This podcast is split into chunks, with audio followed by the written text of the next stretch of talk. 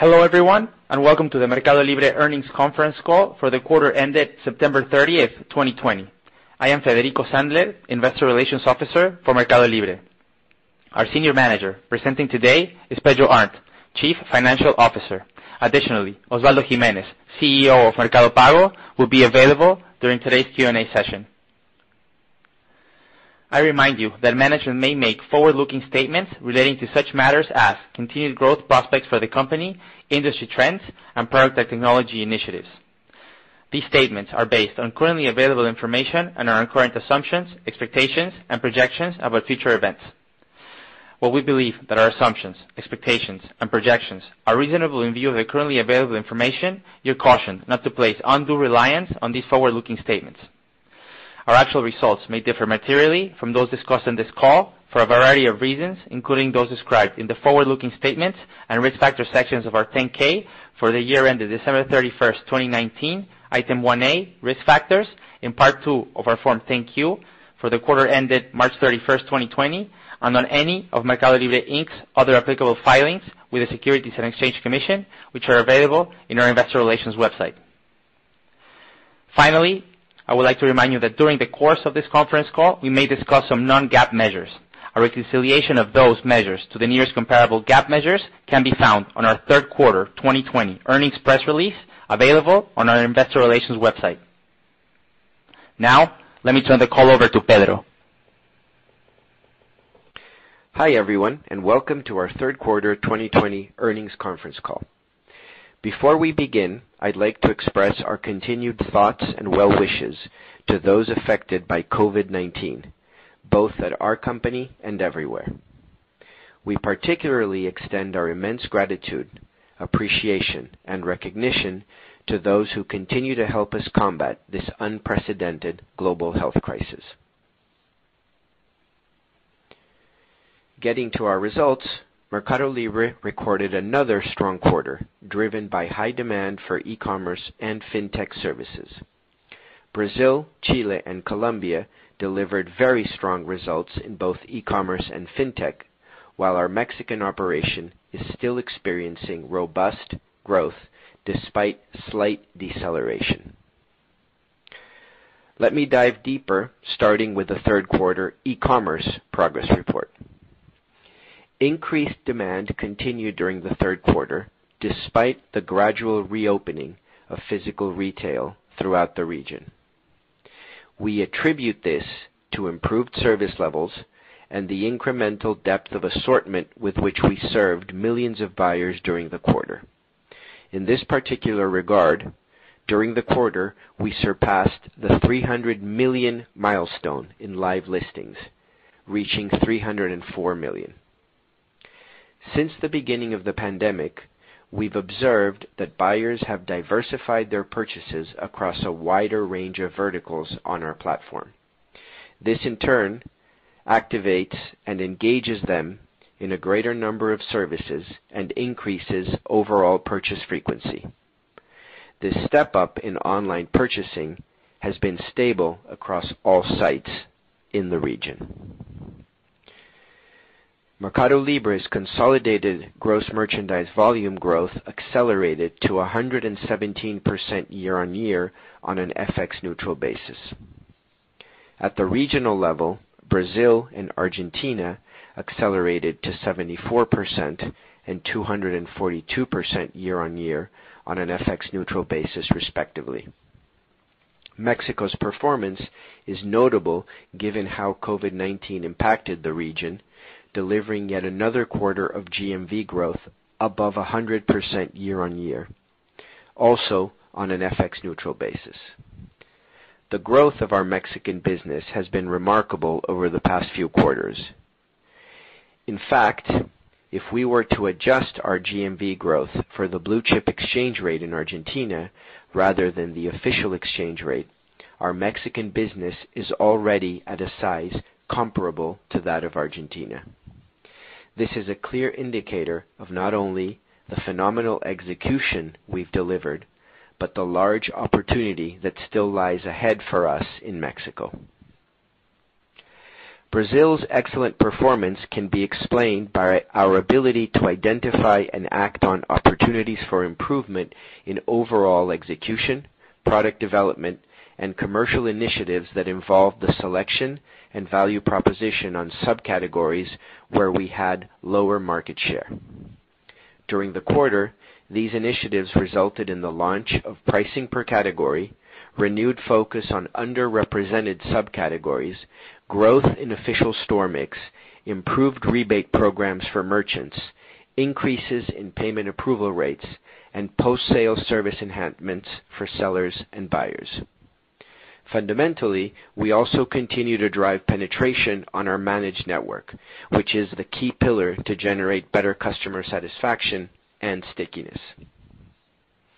Consequently, these initiatives have translated into market share gains across Brazilian e-commerce, as well as gains across key consumer electronics categories. Additionally, we also improved our Net Promoter Score by offering buyers some of the fastest delivery times in Brazil when items are shipped from our fulfillment centers. Countries in the Andean region continue to outperform well above year-opening expectations, particularly Chile, but also the case for Colombia. During the quarter, we launched a few important product initiatives that we believe will help us scale faster while improving the end-to-end shopping experience in those countries. And on the logistics front, we continued expanding our services. Our Flex app is now available in Chile and Colombia, while we continue to scale our fulfillment services in parallel. These are important initiatives within our ecosystem that we believe will help bridge the gap in terms of delivery times and position MercadoLibre extremely well in those markets. Looking ahead, we will continue deploying our ecosystemic solutions in the Andean region in line with the offerings already available in other main countries as we move into Q4 and 2021. On the commerce demand side, unique buyers reached an all-time high of 35 million during the third quarter of 2020. This growth year-on-year in unique buyers was achieved not only by being able to successfully retain existing users, but also by maintaining momentum in the growth of new buyers. During the quarter, we added 2 million unique buyers in Brazil. Retention of early cohorts also continues to improve. On a category basis, looking at consumer electronics, a key vertical for us, we observed acceleration to approximately 100% year-on-year growth on a consolidated basis during the third quarter. Specifically in Brazil, the performance improvement in this vertical can be explained in part by greater corporate focus and execution, the rollout of dynamic pricing structure, and greater investment in performance marketing to reposition our platform as a go-to destination for this specific vertical. Another key vertical for us, consumer packaged goods, grew at a robust 181% year-on-year on a consolidated basis during the third quarter of 2020. For all our top geos within the CPG vertical, product launches, product enhancements, and partnerships were a key theme during the quarter. In our Brazilian supermarket vertical within CPG, we implemented navigation improvements such as a progress bar to reach free shipping thresholds, along with new commercial promotional dates, the relaunch of the Supermercado, and specials in some categories, and also continued working to deepen assortment. In Mexico, the third quarter, we've entered into agreements with JBP, Diageo, and Grupo Modelo ABI in order to further develop these categories within our platform while also promoting responsible consumption. Additionally, to promote this category, beginning in the fourth quarter, we've waived flat fees for our sellers and brands for products that are delivered from our fulfillment centers. Staying on e-commerce, but turning now to marketing. During the third quarter, we reignited marketing spend after an atypical second quarter. doubling the size of our marketing investments in our marketplace on an absolute basis compared to the prior quarter. With that said, we are still investing at a lower rate than our original pre-COVID plan due to the pandemic's continued impact in driving consumers online and because we are still generating robust organic traffic growth. In the Andean region, we've accelerated the pace of marketing investments versus prior quarters, both in absolute values and as a percentage of GMV. This increase was particularly notable in Chile and Colombia, where we reinforced branding campaigns and invested in special dates and performance marketing campaigns with solid results. Most notably, our Chilean operations now lead the top-of-mind measurements that we carry out in that country for the first time. Let me now turn over to logistics, a key enabler of growth for our commerce business. Our logistics operations have been instrumental in helping us navigate through these trying times, and its powerful synergies with our e-commerce business have unlocked meaningful value.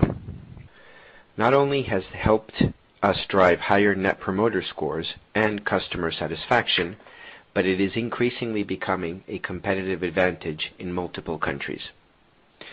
Our Mercado Envios managed network continued gaining penetration during the third quarter, reaching 64% on a consolidated basis, exiting the quarter at 74% overall adoption.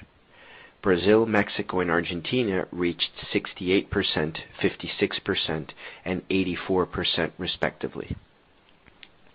Fulfillment in Brazil reached 22% of total shipments, while in Mexico it has already surpassed 55% share of shipments. As a result, we've been able to deliver faster and more efficiently. In Brazil, we managed to improve delivery times and lower costs despite the Correios strike, which lasted for approximately six weeks this year. However, since we successfully migrated significant shipping volumes on to our managed network, we've been able to not only almost double the amount of items we've delivered versus last year, but also significantly enhance service levels, recording a 20 percentage point improvement in shipments being delivered in less than 48 hours. The growth of our MELI Logistics proprietary technology within the managed network, combined with the addition of Flex in the greater São Paulo area, helped scale our managed network, resulting in lower shipping costs and delivery times improvements versus last quarter. Another development in Brazil was the reduction of our free shipping threshold to 99 reais during the quarter. This had two key benefits. First, it broadened what was an already comprehensive free shipping program in Brazil. Second, it enabled us to cover a greater share of our marketplace GMV within the free shipping program. In Mexico, the incorporation of cross-docking to our Mexican managed network is part of our expansion plan in order to reduce our dependence on commercial carriers, enabling us to find more capacity to accompany our increasing volumes and growth in that country. And finally, on logistics, we are happy to report that Colombia and Chile continue to gain penetration of our managed network, ramping at a very fast clip, reaching 14% and 15% respectively, an almost 10 percentage point improvement versus last quarter. Execution in logistics has been stellar across multiple geos. During the quarter, as I've just called out, we simultaneously shifted volume into our own managed network while continuing to invest and expand the build-out of our logistics infrastructure despite trying circumstances. We are confident that the increased pace of execution in this expansion will enable us to be amongst the best in class in terms of service levels and continue to gain efficiencies in shipping costs going forward. With that, let's now move on to fintech side of the business, another central building block of our ecosystem strategy and value proposition. Mercado Pago reached almost 60 million unique payers during the quarter, adding 7.5 million payers, mainly attributable to Brazil. FX neutral consolidated total TPV grew by 161% year-over-year during the quarter. Our off-platform payments business accelerated sequentially to 197% year-on-year on an FX neutral basis, not only with a robust performance of online payments, but also an improvement in our in-store payment solution, particularly mobile point-of-sale devices. We have observed that some segments that had not been heavily impacted during the quarantine regimes have now began to recover. The transportation segment we serve is one example of hard-hit segments that are now beginning to recover. Off-platform unique payers reached 36 million, with Brazil reaching almost 20 million. Specifically, in Brazil, we reached an all-time high of unique payers added, adding almost 4.2 million over the prior quarter. On the collectors front, we reached almost 11 million active collectors, with Brazil leading on the merchant acquisition front. Starting with online payments, consolidated TPV accelerated to 204% year-on-year on an FX neutral basis during the quarter, with growth having been led by performances in Argentina and Brazil.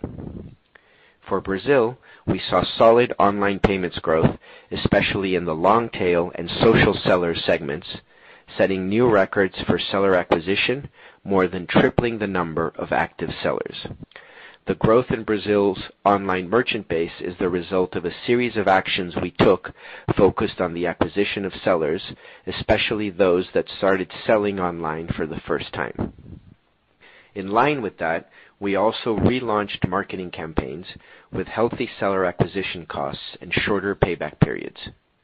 We also expanded our cross-sell actions with other Mercado Pago verticals, especially with Point and QR.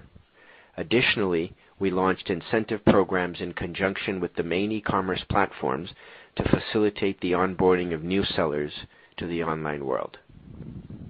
And in Argentina, the other strong performer, online payments accelerated sequentially, mainly attributable to promotional dates, social sellers, and an improved checkout.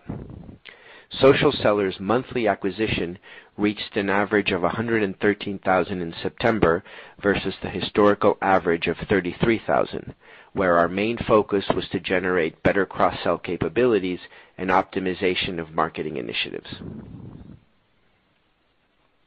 Our mPOS business has delivered solid execution as governments begin to ease quarantine measures. In Brazil, TPV accelerated 14 percentage points versus last quarter, almost reaching pre-COVID levels of growth. The pace at which we are selling devices was also a positive surprise, with more than 1.3 million devices sold across LATAM during the quarter. And staying on Brazil mPOS, third quarter TPV cohorts are incorporating more TPV compared to January cohorts, which shows a robust acceleration in the cadence of mPOS growth. This is in line with the sales levels of devices, which also grew at a faster pace if we compare September to January. In Brazil, we launched Point Smart, our top-of-the-line device focused on businesses that require a simple, fast, and modern terminal. This device should enable better cross-sell for marketplace merchants who have physical stores and now are able to cater to their in-store payment needs given the new device we are offering. And In the case of Argentina, during the quarter, we grew 129% year-on-year on an FX neutral basis. One important highlight from our mPOS business there is that as we evolved to multi-product with the launch of our Point Plus device, such rollout has been very well received. Moving on to our mobile wallet, another key vector in our ecosystem. Our wallet TPV growth continued to accelerate on a consolidated and FX neutral basis to 381% year-over-year. The share of payments once again skewed towards P2P transactions, utilities payments, and cell phone top-ups as a consequence of COVID-19. Per our last call, the second quarter represented an important milestone in terms of product migration and adoption of payment flows from the physical world to the digital world. And during the third quarter, we've been able to maintain the payment volume reached in the prior quarter and continue growing. We focused on minimizing churn in order to retain digitized users gained and acquired during the pandemic. P2P payments continue to gain share of payments within the wallet. This trend was evident across the region. The large pickup in peer-to-peer during the quarter was not only driven by quarantines and shift to digital, but also by the launch of a new product experience and new free pricing for all transfers made with account money and debit card when P2P transactions. Finally, on wallet, during the third quarter, we were able to grow the active payers to almost 14 million on a consolidated basis. In Brazil, we added a record high number of unique payers for a single quarter. We also have made inroads on the opposite end of the wallet as our collector network continues to grow at a healthy pace, reaching 5.5 million active wallet collectors on a consolidated basis, an all-time high on this front, more than doubling versus the prior quarter. Let me now move on to our credit business. Mercado Crédito had a record third quarter with an all-time high in terms of originations growing 157% Q-on-Q, while our loan portfolio also reached an all-time high of $284 million as we've been able to originate more loans with lower NPLs. During the quarter, we had increased the APRs as we calibrated for higher delinquency rates. However, as the quarter progressed, we observed that defaults were in fact improving, resulting in better profitability profiles. In Brazil, we extended terms for online merchants up to 18 months and increased caps while also improving lifetime values. On consumer credit and Express Money users, we made our policies more flexible by lowering caps. Additionally, we've been able to enhance adoption of our credit products by leveraging artificial intelligence methods that enable us to do a credit offer at a point in the user journey where there is a greater tendency for adoption. Originations on consumer credits accelerated 140% versus last quarter. Within our credit products, mPOS, in-store merchant originations almost doubled, while our Express Money credit product more than tripled its volume versus last quarter. Originations to merchants on our marketplace grew a solid 172% versus last quarter. Additionally, we launched our microcredits offering, now representing about 15% of consumer credits in terms of originations. With that, let's now move on to our financial progress report for the quarter. Let's start with the review of our P&L with comments on consolidated net revenues. For the third quarter, they reached $1.116 billion, surpassing the billion-dollar mark for the first time in a quarter and representing a year-on-year increase of 85% in US dollars and 149% on an FX neutral basis, mainly attributable to commerce net revenues that continued accelerating and reached their highest historical growth rate.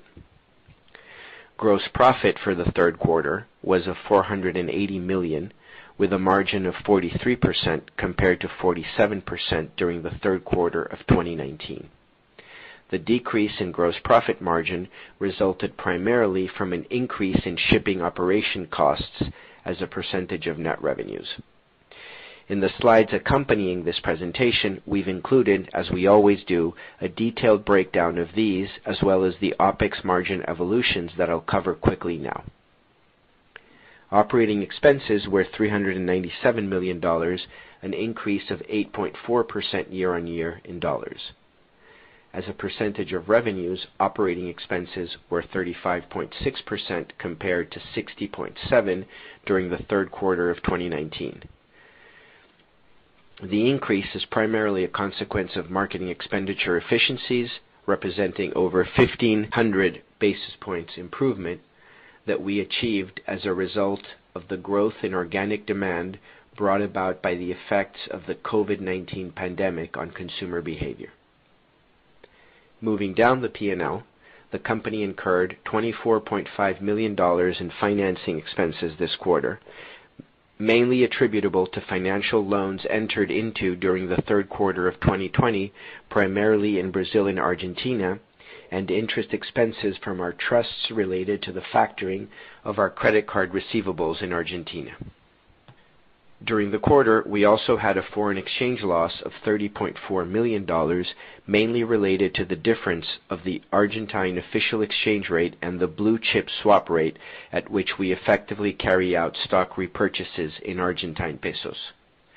We also believe this operation presents an added benefit of generating greater transparency around FX rate distortions that arise as a consequence of Argentina's multiple exchange rates.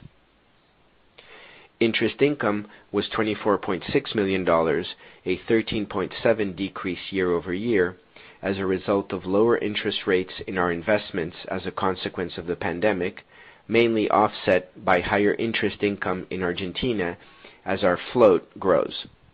As a result of this, net income for the third quarter was $15 million. Wrapping up today's call, we want to reinforce our commitment to the democratization of commerce and money.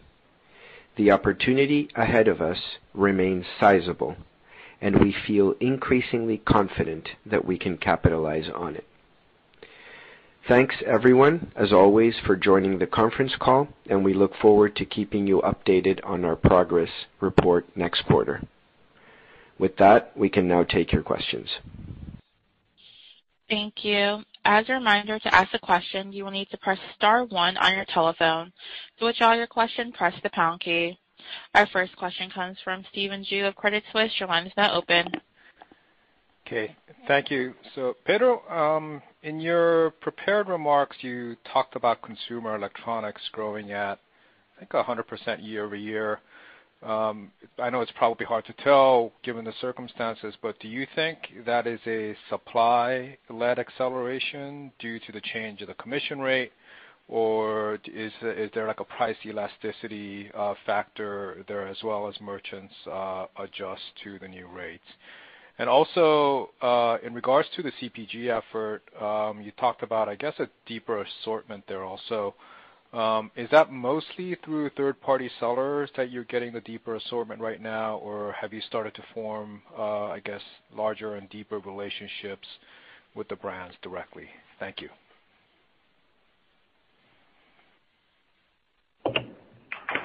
Great, Stephen. So on consumer electronics, what we highlighted was that we've really focused on some of these categories that we had identified as categories where we were lagging in fair share compared to our overall expectations for market share, and we've really began to execute better on those categories. So it's a combination of product improvement, new pricing, very strong execution on the commercial front to source better deals with OEMs that are coming across, and then a more aggressive pricing and rebate policy also on price points at which we sell. So to get that kind of a turnaround, it really takes, I think, concerted execution across the board. On consumer practical goods, we continue to have a growing 1P presence, but that business is still primarily 3P. And again, we're just sourcing well from existing marketplace vendors. And really, that's one of the areas where if you look at the user experience over the last few months, we've been perhaps more innovative than in many other places in terms of supermarket navigation, um, and really improving the purchase of consumer packaged goods. And then obviously assisted by the overall pandemic and a very strong shift of demand online in those categories, probably growing more than any other throughout the pandemic. Thank you. Thank you. And our next question comes from Andrew Ruben of Morgan Stanley. Your line is now open. Hey, great. Thanks for the question. So um we've seen a big pickup in your managed network penetration again this quarter. So I'm just curious, uh, for the quarter itself, how the Correios strike impacted the figures and your short-term strategy, and then thinking longer term, any update on where the managed network penetration uh, could reach over time? Thank you.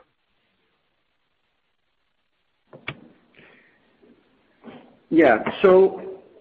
Counterintuitively, I think the strikes that we face end up being an incredible positive for us long run because, A, they um, reinforce our commitment to moving volume onto our own managed marketplace at an accelerated pace.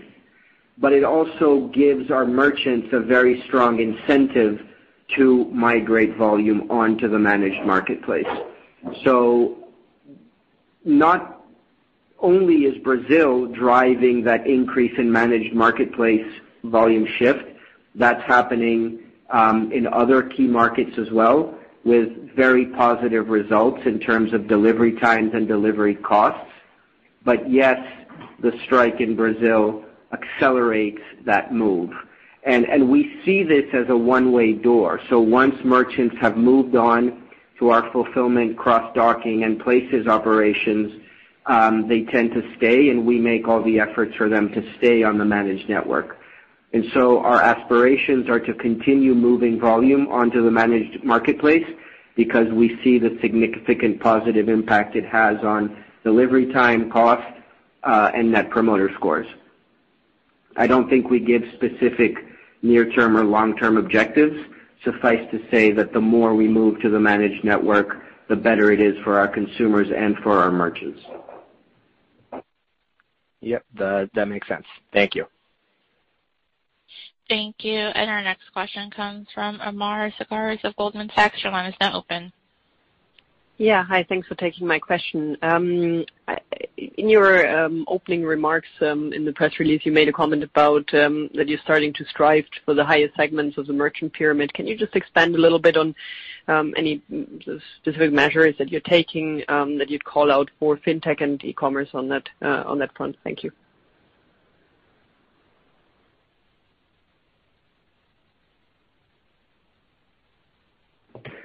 I'll quickly start with commerce since I've already mentioned some of it.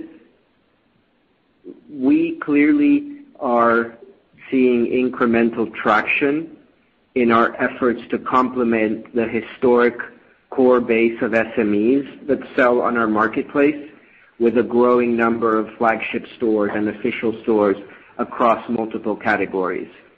Um and so this is somewhat driven by rapid consumer demand online that is forcing many of these brands and OEMs to engage more constructively with online channels like our marketplace. But also, as we improve our product and we improve our ability to sell into enterprises, we are able to onboard a growing number of companies that sell direct through us. We mentioned some of them in the CPG category in the prepared remarks, and there are others across consumer electronics. Samsung is rapidly becoming one of the largest marketplace sellers in many countries, and a slew of others. With regards to fintech, on the POS front, as you know, in the past, we concentrated mostly on individuals. A few quarters ago, we launched our Point uh, Pro, uh, which is a device with a printer on it. And what we saw was that the average volume of sales per device was over twice what we had on the POS segment. And now more recently, we launched a smart POS.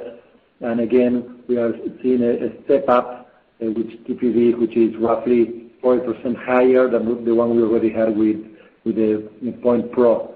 So we continue to see increased volumes per device and we are starting to be able to penetrate SMBs, which in the past were out of our scope.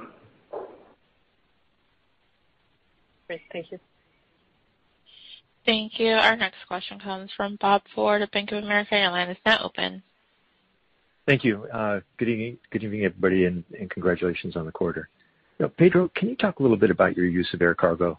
There seems to be a lot going on besides the dedicated aircraft in Brazil, and I'm curious in terms of what the implications of excess passenger capacity means for freighter availability and your costs, and whether or not this has implications for network design and your build-out priorities. And how should we think about other markets when it comes to air cargo?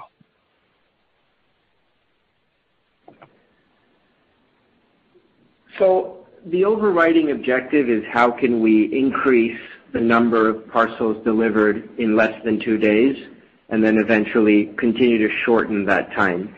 And for that, especially in the larger geos like Brazil and Mexico, air is a critical piece of this. We started with air, as you mentioned, using excess capacity on commercial carriers.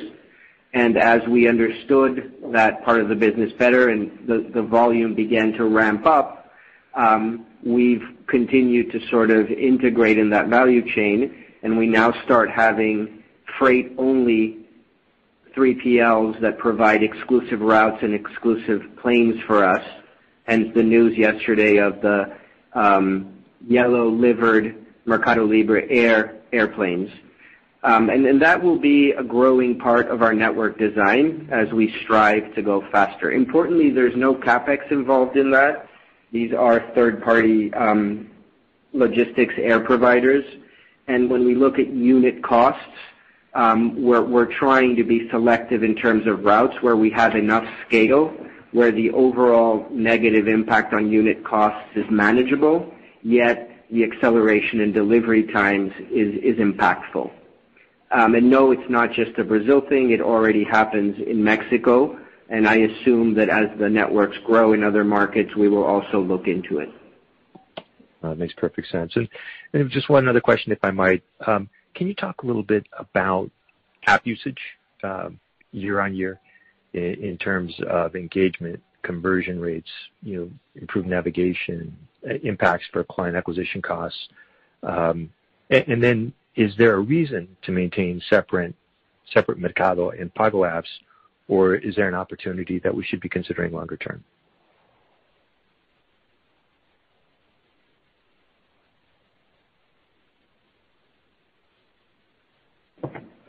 So we continue to see traffic and volume migrate increasingly, obviously, to mobile. I think we're already above 80% of volume is mobile, and two-thirds is already app volume.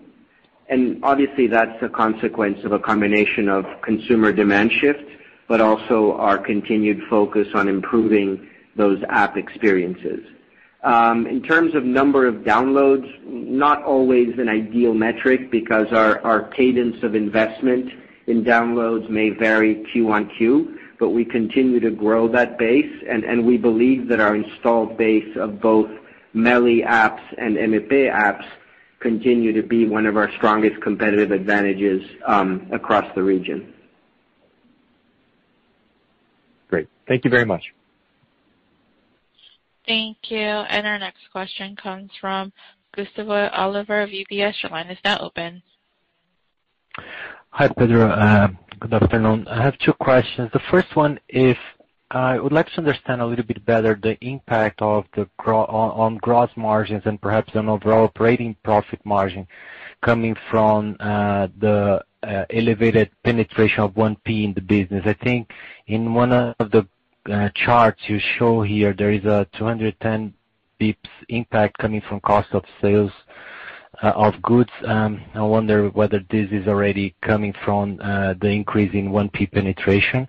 So if you could um, explore that a little bit. And the second question is with respect to the growth of uh, off-platform unique payers in Brazil, the 4.2 million uh, new unique payers that you had in this quarter. What are the drivers of this growth? Is this uh, related to kind of any of your efforts associated with Pix and making sure that that, that's probably helping your your growing unique payers base, or, or there are other drivers behind that?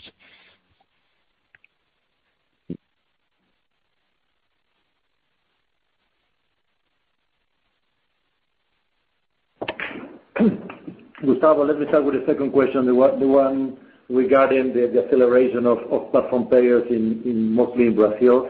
And I would say Pix did not yet have an effect on that. Eh, but what was a significant catalyst for that was Auxílio Emergencial, the emergency payments made in Brazil. And we saw a significant ramp-up in the number of people connecting their Caixa accounts with their Mercado Pago account to be able to access those funds and to make payments afterwards using Mercado Pago. We saw a spike in in terms of downloads and of accounts being founded, funded, and then of payments made in Brazil driven by Auxílio Emergencial. Okay. Yeah. And then on the 1P business, Gustavo, um, this is a business that we are investing behind. We think that it has a key role to play, uh, going forward in terms of being able to step in with 1P offerings where there are inventory breakage or inventory gaps from our marketplace. It allows us to be very competitive versus other 1P competitors in terms of promotional calendar and pricing. And so this is an important part of our strategy going forward. In the early years, it's a business that has less scale than what it'll have in the future. And so when you look at current pure product margins, um, and the overall P&L, it does compress gross margins. I think the important thing here is to understand that we're investing into it, um, because we trust that as it scales and grows, um, there will be leverage on PPM on down. And that business, longer term, isn't necessarily going to be as much of a drag on gross margins as it is in the very early phases. Uh, currently, Pedro, uh, what's the penetration of 1P in your total uh, GMV?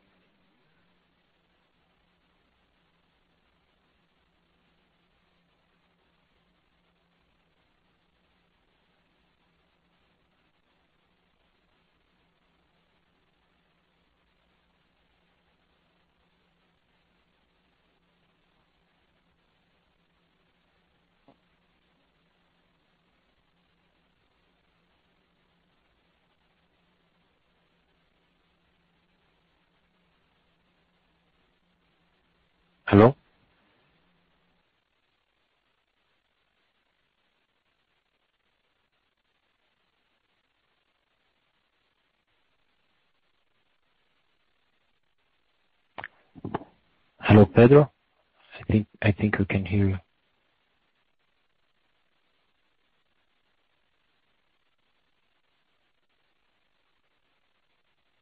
Yeah.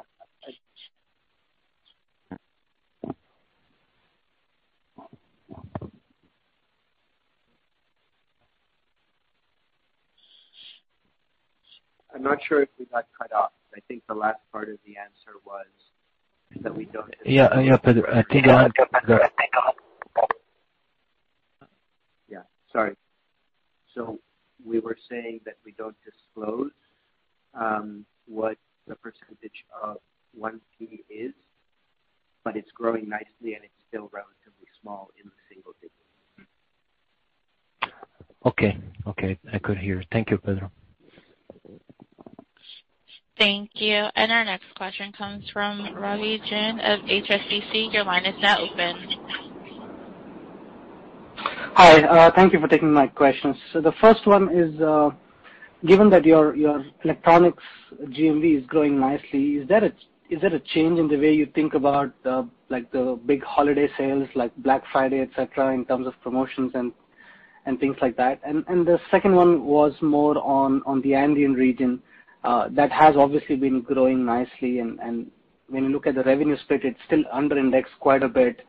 Um so maybe some color around what exactly do you want to focus on in Chile, Colombia, in terms of whether it's going to be CPG, electronics, is it going to be logistics that's going to drive a lot of, or is it going to be the payments and the loyalty together? So some color on what exactly are you are your main focus for the Andean region. That'll be helpful.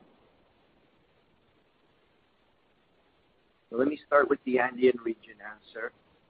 I think this goes to show the enormous opportunity that exists in those markets once we begin to have enough resources to continue to aggressively invest in Brazil and Mexico, but also start investing more aggressively in those markets. And by investing aggressively, I don't necessarily mean um, spend. Those markets were actually profitable during the quarter. But I do mean having greater and greater human capital, primarily engineering resources, to be able to take the user experience and the technology in those markets to the level that Brazil and Mexico are at. And so there is no different strategy for those markets. It's all of the things you mentioned that have allowed us to be successful in the other markets. Logistics is already a big piece of the acceleration. We have, as you know, warehouse in Chile operational, one in Colombia on the way, and a growing managed network in those markets.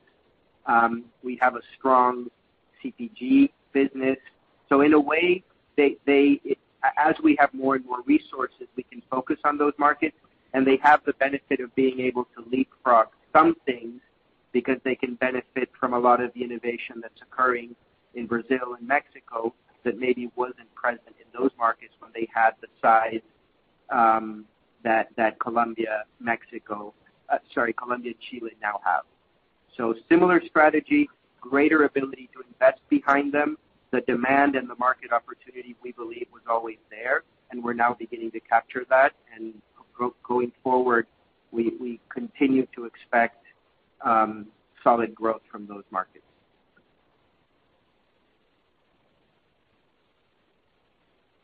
That's helpful, uh, Pedro. On the holiday events like Black Friday, do you see any change in your thought process? I think in previous years, we had been um, quite willing to stay on the sidelines in some of these um, year-end promotions that typically were dominated by 1P retailers.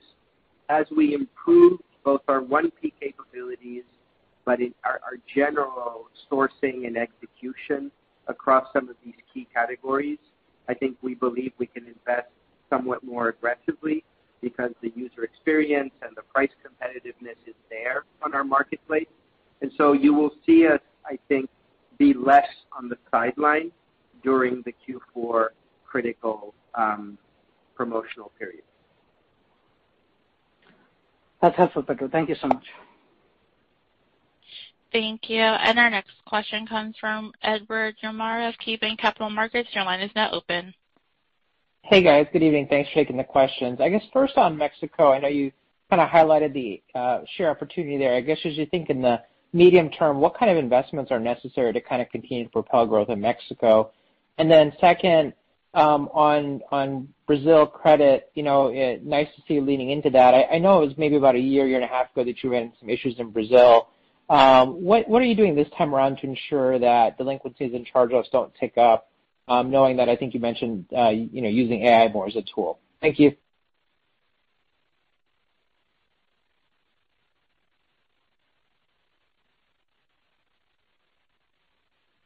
Okay. So I think recapitulating on our Mexico story, if we look back over the last four years, where, as you know, we've invested very aggressively, um, certainly that was the right strategy. We look at Mexico and the growth it's had, uh, the competitive position we continue to maintain in that market, and the incredible advances we've made in terms of the user experience we're able to offer.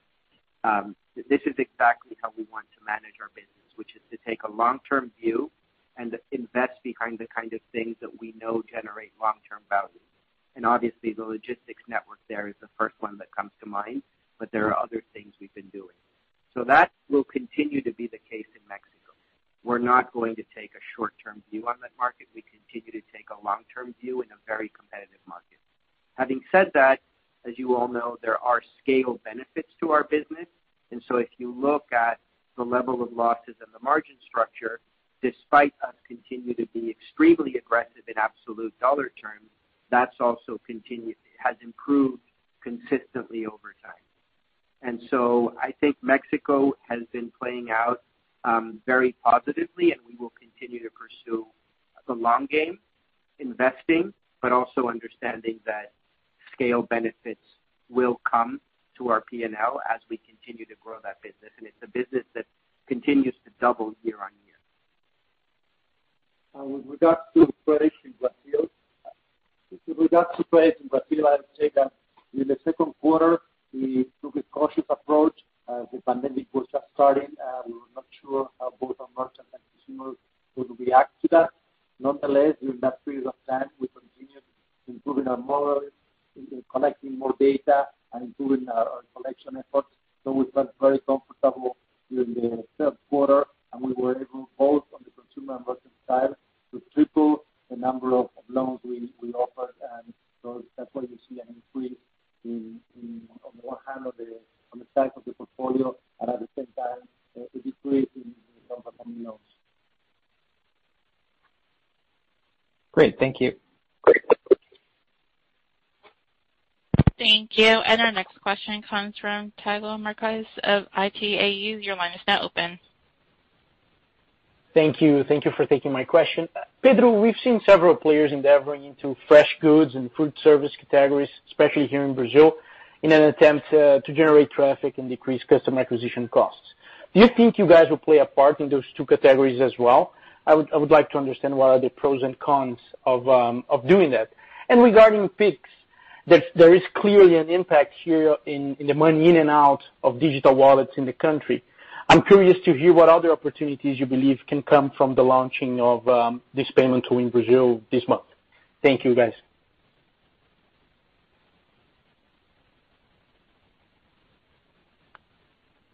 Yeah. Um, look, I think we aim to be able to supply whatever our consumers want from us and where demand pockets are. We don't comment on future category developments or where we might be going, but we we are we look to be the stop and the online solution that our consumers go to for all the things that it makes sense for us to sell. So clearly, category expansion is a part of our growth story as we continue to aim to gain share of wallet of consumers.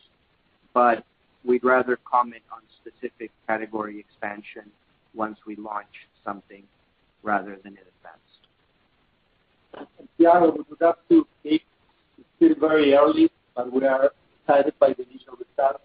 Uh, so, now I would say the last time Central Bank published data, we were second in the number of Pix registered.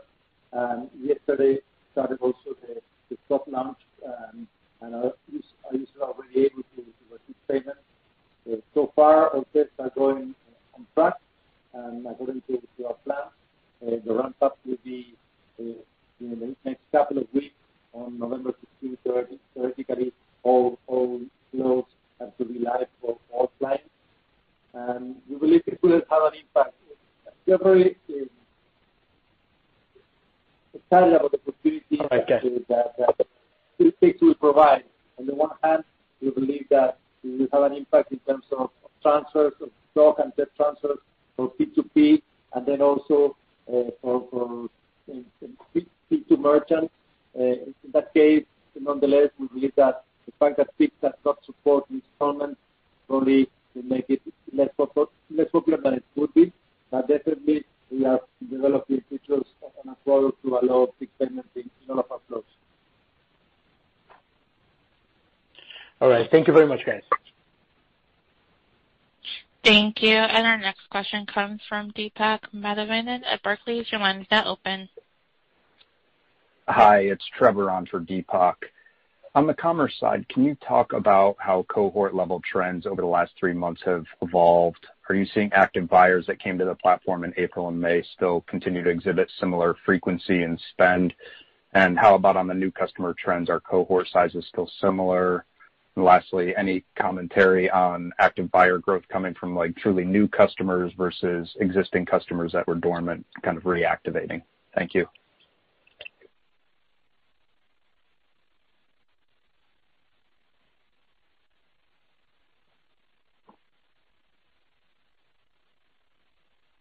Yeah. So cohort performance has continued to be very strong and improve sequentially across most key metrics. If we look at the quarterly evolution of new buyers acquired um, during the the growth of online demand because of COVID. So users who we acquired over the last few months at a very rapid pace have continued to remain engaged, and the overall cohort performance has actually improved sequentially quarter after quarter. In terms of the new cohorts, um, I would say the last quarter was in line with the previous uh, pandemic cohort, perhaps slightly below in terms of their initial performance, but still historically strong compared to any other prior quarter we have had.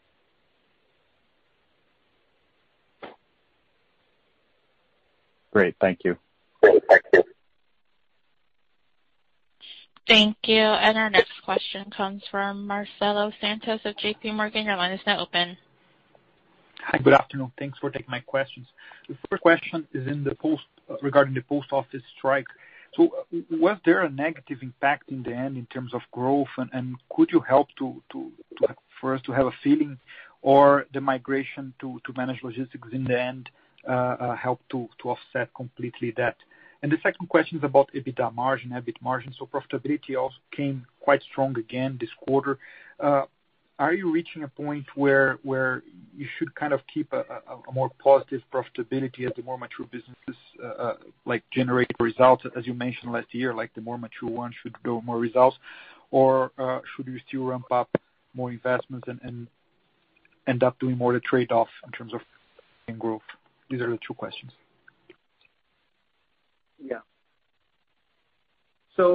Correios, like I tried to transmit, um, we believe long-term is something, or the Correios strike, sorry, is something that ends up being very beneficial to us. We migrated thousands of incremental large merchants away from the drop ship model onto our managed network as a consequence of the strike. Short-term, it's still a headwind.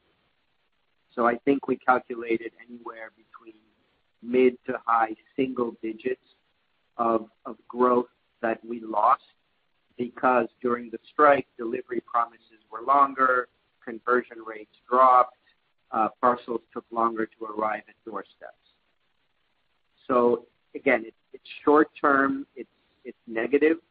Mid to long-term, it's positive because it gives us incremental arguments with merchants to move them onto the managed network. And we saw that significant increase in sellers now fulfilling through us or using our network for uh, pickup and then injection into our own logistics network. In terms of profitability profile, as you know, we don't guide, but I think conceptually, the way you've laid out the question is accurate. Our more mature businesses and the larger, more mature geos um, have strong natural scale in them, and so they should continue to be able to drive some operational leverage. Now, don't forget that this is a highly competitive market, and again, we will continue to take the long road. So if we need to err on the side of remaining aggressive in our investments and driving growth and market share, that continues to be our number one priority.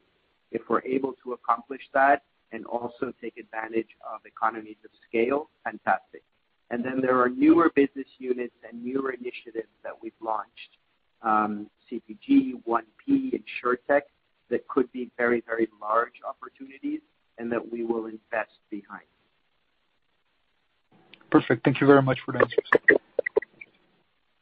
Thank you. And our next question comes from Jamie Friedman of Susquehanna. Your line is now open. Uh, Pedro, do you have any view about the impact of the Corona vouchers, the stimulus program? Any way to detect how much that may have helped your uh, TPV?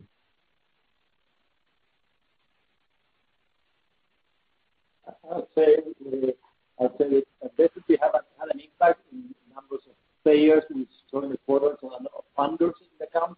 In terms of TPV, uh, I don't think there's a number we can exactly point to because there were many different uses uh, this person gave to the Corona vouchers, but definitely had an impact on certain number of players. Okay, thanks for that as well. Um, do you happen to have any update on the PayPal operating agreement? What are you guys doing together? What do you have uh, operationalized in the market at this point, and um, what are your future plans? Jamie, what we have already launched is for the ability for PayPal payers to pay cross-border in Mercado Libre in Brazil and Mexico, and also for PayPal payers to pay in any merchant site that accepts Mercado Pago in these two countries. Now we're working on the other two tracks. One of them is for Mercado Libre payers to be able to pay on global uh, um, uh, PayPal merchants.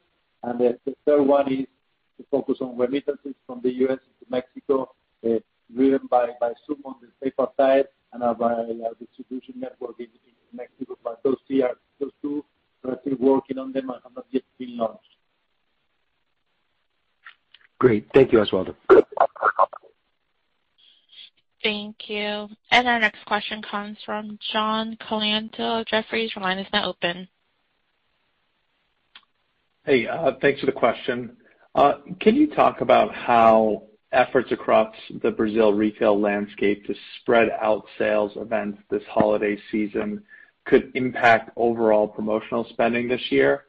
And related to that dynamic, I'm curious whether you're seeing any signs that competitors with large physical store footprints are putting even more effort into driving sales to their e-commerce offerings, given the impact the pandemic may have on consumers' desire to shop in-store. Thanks.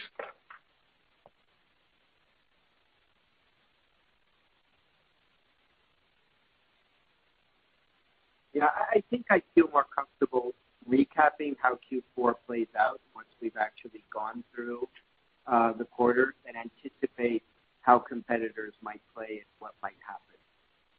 Um, like I said, I think we're focused on our own Q4 execution.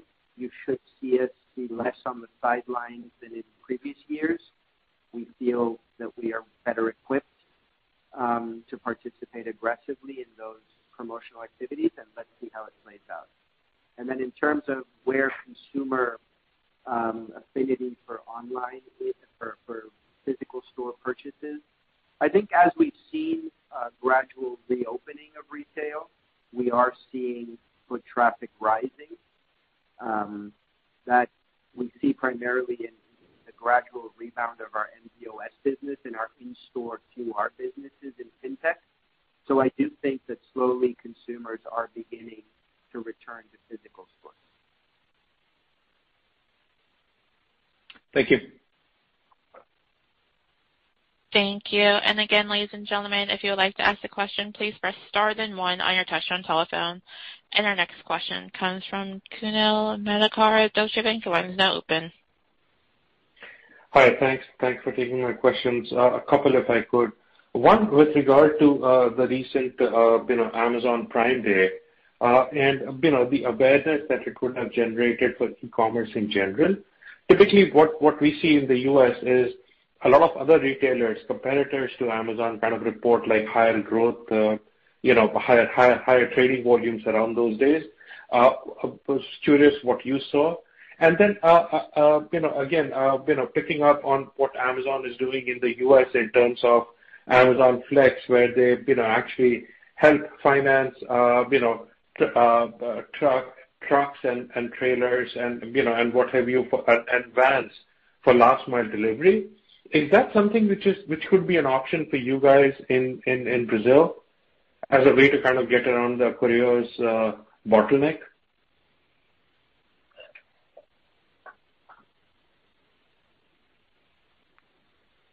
Um so so let me attempt an answer. I think first of all, uh, Prime Day, was was um, we we we had some initiatives that we think blunted the value proposition. We we increased our free shipping offering during those weeks, and we saw good results on our end during those weeks. And then in terms of network design and what they're doing, I think my only thought is we we we've historically always tried to understand very well what's happening in the global e-commerce landscape. And if there are things that are applicable or things that are worth emulating, I think we've always been very adept at doing so and adapting it to whatever the local reality is. And, and our network is a case in point in that. We we firmly believe that we are building out the most efficient uh, network in the region across multiple geographies, not just in Brazil or just Mexico. And that obviously requires um, hiring the right people, investing aggressively, but also learning what others are doing globally and replicating where applicable. Thank you. Great. Thank you, Pedro. Thank you. And ladies and gentlemen, this does conclude our question and answer session. Thank you for participating on today's conference call, and you may now disconnect.